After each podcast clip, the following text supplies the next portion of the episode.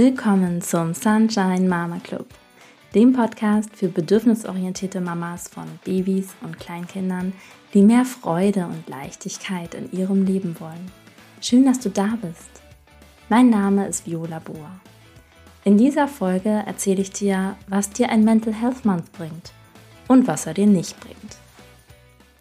Vor ein paar Tagen habe ich die Intro-Folge aufgenommen und nachdem ich die Intro-Folge fertig aufgenommen habe, ist mir noch ein Thema eingefallen, das ich gerne mit dir teilen möchte.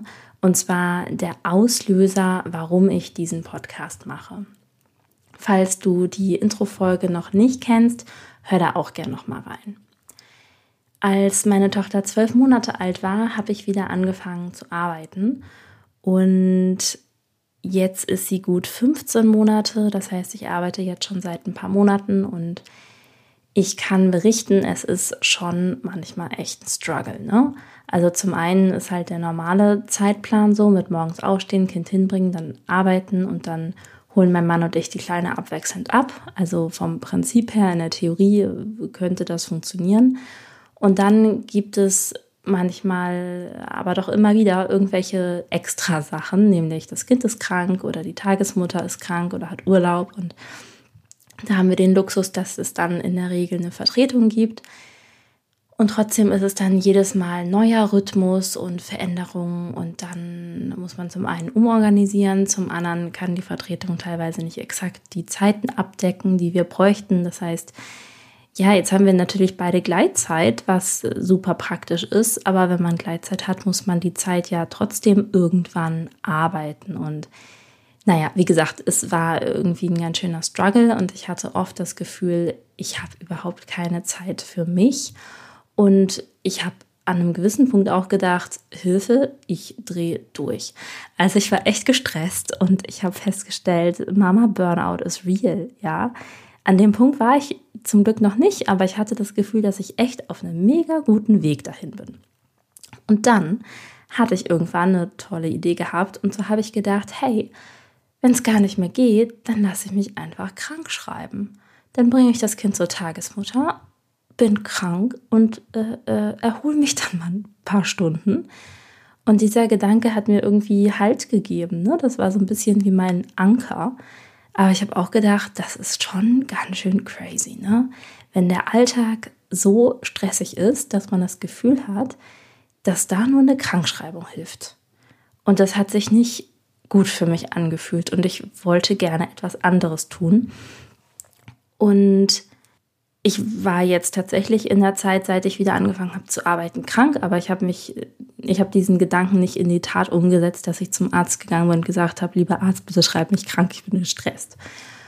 Und meine Idee, was ich gerne machen möchte, ist ein Mental Health Month. Wie bin ich da drauf gekommen? Also ich habe überlegt, ich will weniger Stress, aber was will ich denn? Ich will mentale Gesundheit.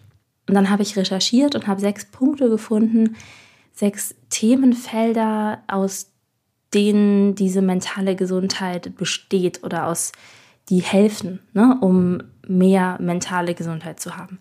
Und ich erzähle euch, ich erzähle dir sehr gerne einmal von diesen sechs Punkten, die ich da gefunden habe. Und zwar der erste Punkt ist Pausen machen für mentale Gesundheit.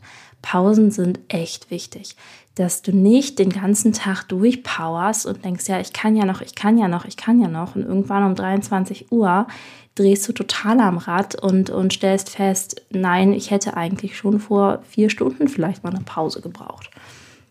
Und dieser Punkt Pausen machen, der schließt ein Hobbys, der schließt ein irgendwas, worauf du richtig Bock hast, was du gerne machen möchtest, aber auch einfach freie Zeiten weil zu viele schöne Freizeitaktivitäten sind auch Stress, wenn man da keine Pausen dazwischen hat, um Luft zu holen.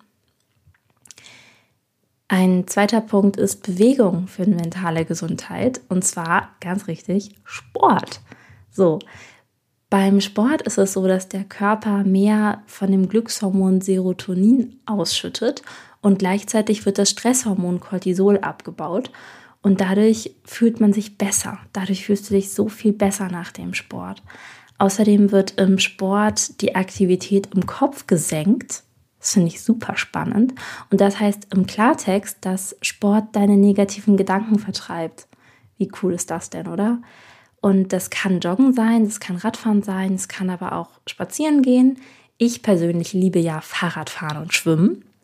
Habe mich jetzt aber auch total angefreundet mit, als die Kleine kleiner war, mit ihr in der Trage spazieren zu gehen oder als sie größer war, mit ihrem Buggy spazieren zu gehen und dann kriegen alle beide frische Luft. Man kann ein bisschen mal durch den Wald gehen oder durch den Park und ja, hat da mehrere Vorteile. Ne? Und dieser Bewegungsaspekt ist echt wichtig, um gesund zu sein und nicht nur körperlich gesund, das ist natürlich auch sehr wichtig, aber vor allem hier die mentale Gesundheit. Um die geht es ja in dieser Folge. Ein dritter Aspekt für mentale Gesundheit ist gesunde Ernährung. Es gibt Studien dazu, dass gesunde Ernährung mit viel Obst und Gemüse und gesunden Fetten das Risiko für Depressionen senkt. Insofern ist es definitiv gut für das Wohlbefinden. Und bei diesem Punkt mit der Ernährung und auch mit dem davor, mit dem Sport, habe ich festgestellt, dass ich da so eine Hemmschwelle habe. Ne? Also es ist erstmal schwieriger, diesen Punkt anzugehen und umzusetzen spontan wohler fühlen würde ich mich vielleicht, wenn ich mich aufs Sofa setze und mir eine Serie anschaue oder wenn ich mir eine Tiefkühlpizza in den Ofen schmeiße. Allerdings habe ich auch festgestellt, dass wenn ich Sport mache, ich mich hinterher nachhaltig besser fühle. Und genauso, wenn ich mich gesund ernähre, dass ich mich dann nachhaltig besser fühle. Und so geht das bestimmt auch bei dir. Insofern, wenn du diese Hemmschwelle überwindest und da drüber kommst, dann wirkt sich das echt gut aus.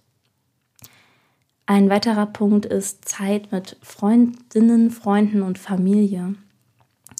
Und da habe ich eine Frage an dich, und zwar, welche Personen aus deinem Umfeld machen dich glücklich? Wenn du mehr Zeit mit diesen Personen verbringst, dann hilft dir das, optimistischer zu sein. Und da kannst du dich zum Beispiel auch verabreden ne, zum Spazierengehen mit dem Kinderwagen oder wenn du eine andere Freundin hast, die ein Kind hat, ungefähr vielleicht im gleichen Alter, dann könnt ihr auch zusammen das Babyschwimmen machen. Also da gibt es echt viele Möglichkeiten, was man zusammen machen kann, wenn man das Kind noch dabei hat. Ne? Man muss ja nicht immer alleine sein mit seinem Kind, sondern man kann Zeit mit seinem Kind verbringen und gleichzeitig auch Personen mit in diesen Tag einbauen, die dich glücklicher machen. Ein weiterer Punkt ist Digital Detox. Diese ständige Erreichbarkeit, die wir uns geschaffen haben, dadurch, dass wir ständig das Handy mit haben und das, ständig, das Handy ständig vor sich hin pinkt und klingelt und vibriert und brummt, das ist Stress. Führe Zeiten ein, in denen du nicht erreichbar bist. Da kannst du zum Beispiel das Handy ausmachen oder in einem anderen Raum lagern. Du kannst im Flur einen Beutel aufhängen, wo das Handy reinkommt, wenn du nach Hause kommst. Du kannst ohne Handy schlafen und einen analogen Wecker benutzen. Du kannst für so und so viele Stunden das Handy ausmachen. Da gibt es ganz viele Möglichkeiten und da kannst du einfach mal schauen, was dir da hilft. Der letzte Punkt, den ich gefunden habe für mentale Gesundheit, ist Schlaf. Und Schlaf ist ja so als Mama manchmal ein Reizthema. Ich sage es trotzdem, Schlaf ist total wichtig. Im Schlaf erholt sich nicht nur der Körper, sondern auch das Gehirn. Im Gehirn wird ausgemistet, das Wichtige wird von unwichtigen Erlebnissen getrennt und wenn du gut schläfst und genug schläfst, dann bist du psychisch belastbarer. So, wie habe ich das jetzt umgesetzt, was ich da herausrecherchiert habe? Ich habe mir ein Mental Health Month geplant, habe mir eine, wie ich finde, schöne digitale Vorlage gebaut und habe dann Dinge eingetragen, von denen ich dachte, dass sie mir gut tun. Und dabei habe ich versucht, all diese sechs Bereiche abzudecken und verschiedene Punkte einzubauen, ähm, ja, von denen ich, wie gesagt, dachte, dass sie mir gut tun werden, wenn ich sie mache. Und da habe ich so kleine Aktivitäten drin gehabt, aber auch längere Aktivitäten. Manche, von denen ich echt dachte, hu, das wird eine ganz schöne Challenge. Und andere, wo ich dachte, ja, das ähm, mache ich vermutlich eh schon, aber da will ich dann nochmal den Tag besonders drauf achten. Und zwar habe ich mir zum Beispiel aufgeschrieben, mache zehn bewusste Atemzüge auf dem Balkon. Geht so in Richtung Achtsamkeitsarbeit. Mache Sport und genieße, wie es den Kopf befreit. An einem Tag habe ich mir vorgenommen, dass ich ein unerledigtes To-Do erledige, an welches ich täglich denke und an welches ich schon länger vor mich hinschiebe. Diesen Punkt habe ich, glaube ich, auch sogar zwei oder dreimal aufgeschrieben weil ich tatsächlich so ein paar Sachen hatte, die mir immer wieder in den Kopf gegeistert sind und dann immer dachte, ach, jetzt habe ich aber keine Lust dazu. Da dachte ich mir dann, da schnappe ich mir einen Tag und da erledige ich das einfach mal und dann ist es auch weg. Dann habe ich mir an einem Tag vorgenommen, einen Spaziergang zu machen und zwar ohne Plan, wohin und wie lange. Genieße alle Mahlzeiten heute als bewusste Pause ohne Handy und mach für 24 Stunden das Handy aus.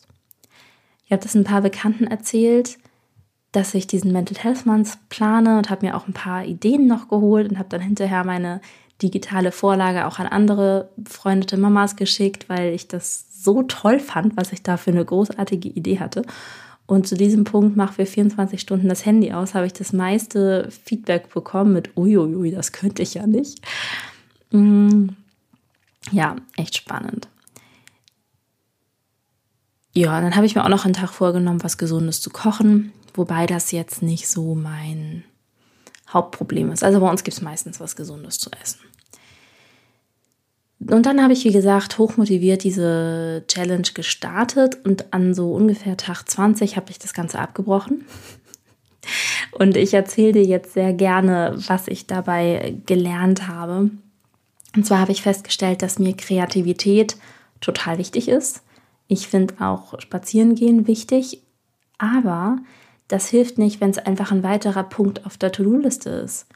Wenn ich irgendwie um 17.30 Uhr feststelle, heute wollte ich gerne irgendwie einen langen Spaziergang machen, aber es ist, gibt noch kein fertig gekochtes Abendessen und irgendwann wird das kleine Kind müde, dann hilft es nicht, wenn ich jetzt denke, ich gehe eine Stunde spazieren mit Kind, dann wird der ganze Abend einfach nur noch stressiger.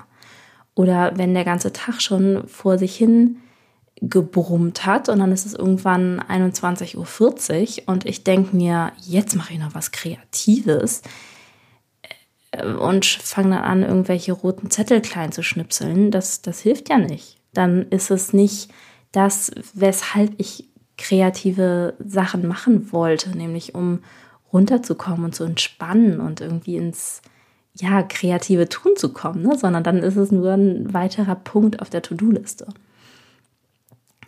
Außerdem habe ich gelernt, dass mir Sport echt wichtig ist, dass mir das gut tut und dass ich das wieder höher in meinen Tag hinein priorisieren möchte. Und was ich konkret umsetze, ist, dass ich den Weg zur Tagesmutter morgens mit dem Fahrrad fahre. Und das kombiniere ich noch mit einem anderen Tipp. Und zwar habe ich vor unserer Hochzeit einmal den Tipp bekommen, an drei Momenten im Laufe der Hochzeit den Be Moment bewusst wahrzunehmen, weil an diesem Hochzeitstag so viel passiert und ganz viele Frauen, ganz viele Bräute diesen Tag gar nicht so richtig erleben, in Anführungszeichen, weil man den ganzen Tag nur von ja hin und her und wusch und auf einmal husch und dann ist der ganze Tag vorbei und man sieht so auf den Fotos, was man alles erlebt hat. Insofern, was ich mache, ist, wenn ich mit dem Fahrrad zur Tagesmutter fahre, dann bin ich ganz in diesem Moment und nehme diesen Moment bewusst wahr. Meine Kleine fährt total gerne Fahrrad, das heißt, die, die singt und summt vor sich hin meistens, wenn sie dann da hinten sitzt. Und das ist etwas, was ich mache und was mir auch total viel Kraft gibt, dass ich mich darauf besinne, was dieser Moment jetzt Schönes ist. Und ja, das hilft mir zu erkennen, dass mein Leben wirklich schön ist wenn ich mich auf diesen schönen Moment konzentriere. Außerdem habe ich festgestellt, dass das Handy ausmachen nicht schwer ist. Das ist ungewohnt, wenn man um 18 Uhr das Handy ausmacht und es dann 24 Stunden später wieder anmacht. Das ist aber nicht schwer. Das geht. Ich, hab, ich muss dazu sagen, ich habe das so getimt, dass das genau an einem Wochenende war, wo wir halt alle als Familie einfach zusammen waren. Ne? Wenn die Kleine bei einer Tagesmutter ist und ich weiß, wenn es ein Problem gegeben hätte, dann würde ich angerufen werden, ja, dann mache ich nicht das Handy aus. Aber am Wochenende, wo wir alle zusammen waren, habe ich das Handy ausgemacht und es war, wie gesagt, nicht schwer. Das hat sich auch gut angefühlt, aber das hilft halt nicht nachhaltig, wenn das Handy am nächsten Tag wieder an ist und dann wieder genauso vor sich hin brummt. Und ich habe festgestellt, dass so eine Abhakliste nichts für mich ist. Ja, also ich habe mir jetzt aus diesen Punkten ein paar Sachen herausgesucht, die ich jetzt jeden Tag mache. Und zwar den Weg zur Tagesmutter, den fahre ich mit dem Fahrrad. Das habe ich ja schon ein bisschen erklärt. Und was ich seit ein paar Tagen ausprobiere, ist, dass ich bei meinem Handy alle Benachrichtigungen ausmache. Dann ist mein Handy weiterhin immer bei mir und in der Nähe. Ich habe auch keine Armbanduhr, insofern gucke ich meistens aufs Handy für die Uhrzeit. Allerdings äh, brummt das Handy jetzt nicht mehr und ich bin dadurch ungestört und selbstbestimmt.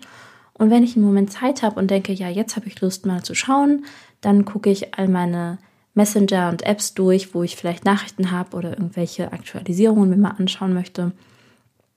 Mm, und dadurch komme ich viel mehr in die Selbstbestimmung rein und fühle mich entspannter. Jetzt noch einmal für dich äh, knackig auf den Punkt gebracht, was dir meiner Meinung nach ein Mental Health Month bringt. Es bringt dir, dass du anfängst. Das ist so eine kleine Challenge, dass du sagst, Mensch, hier zum Monatsersten kümmere ich mich um dieses Thema. Und es hilft dir auch, dass du verschiedene Dinge ausprobierst und einfach mal guckst, was dir gut tut. Du kannst in dich reinfühlen bei dem Ausprobieren verschiedenen Sachen. Wie kannst du zehn Minuten nutzen, um wirklich zu entspannen? Hilft es dir, wenn du morgens alleine duscht und dabei laut singst? Oder hilft dir das, wenn du ein Dankbarkeitsjournal machst? Kannst du eine Morgenroutine etablieren, die dir hilft, gut gelaunt in den Tag zu starten. Oder eine Abendroutine etablieren, die dir hilft, abends nochmal den Tag Revue passieren zu lassen und an die schönen Aspekte des Tages zu denken. Ein Mental Health Month hilft dir, dass du verschiedene Sachen ausprobieren kannst. Und außerdem bringt er dich in die Selbstwirksamkeit. Du änderst etwas an deiner Situation und fühlst dich besser was dir so ein Hellsmanns meiner Meinung nach nicht bringt, ist eine nachhaltige Verbesserung. Klar, ne? Weil so ein Monat geht irgendwann zu Ende. Und auch wenn du fleißig und motiviert jeden Tag dein To-Do oder deine Aufgabe für den Tag umgesetzt hast, ist der Monat irgendwann zu Ende, dann hast du alle Punkte abgehakt und wenn du danach genauso weitermachst wie vorher, dann ist das einfach nicht nachhaltig. Insofern ist mein Tipp, dass du ausprobierst, was du gut tust und danach etablierst du eine Sache, von der du festgestellt hast, dass es dir gut tut. Und diese eine Sache, die ziehst du 30 Tage lang durch und dann kannst du schauen, ob du das weitermachen willst, weil es dir wirklich gut tut oder ob du es doch wieder sein lässt. Und wenn du das weitermachst, ne, diese 30 Tage, die braucht es, um sich an etwas Neues zu gewöhnen, um eine neue Routine zu etablieren.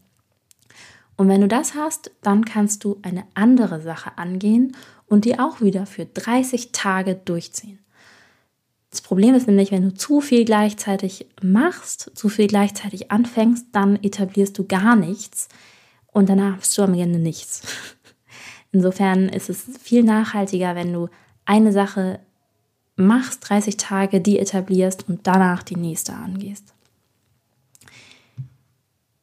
So, jetzt noch einmal kurz zusammengefasst. Also ich finde, wie gesagt, so ein Mental Health Month ist eine gute Sache. Damit kann man einmal ins Tun kommen und kann anfangen. Nachhaltige Verbesserung ist es nicht, sondern nachhaltig wird es, wenn du dir eine Sache raussuchst und die 30 Tage lang durchziehst. Hast du eine Freundin, für die dieses Thema auch echt spannend wäre? Dann schicke doch den Link zu dieser Episode vom Sunshine Mama Club. Tschüss, deine Viola.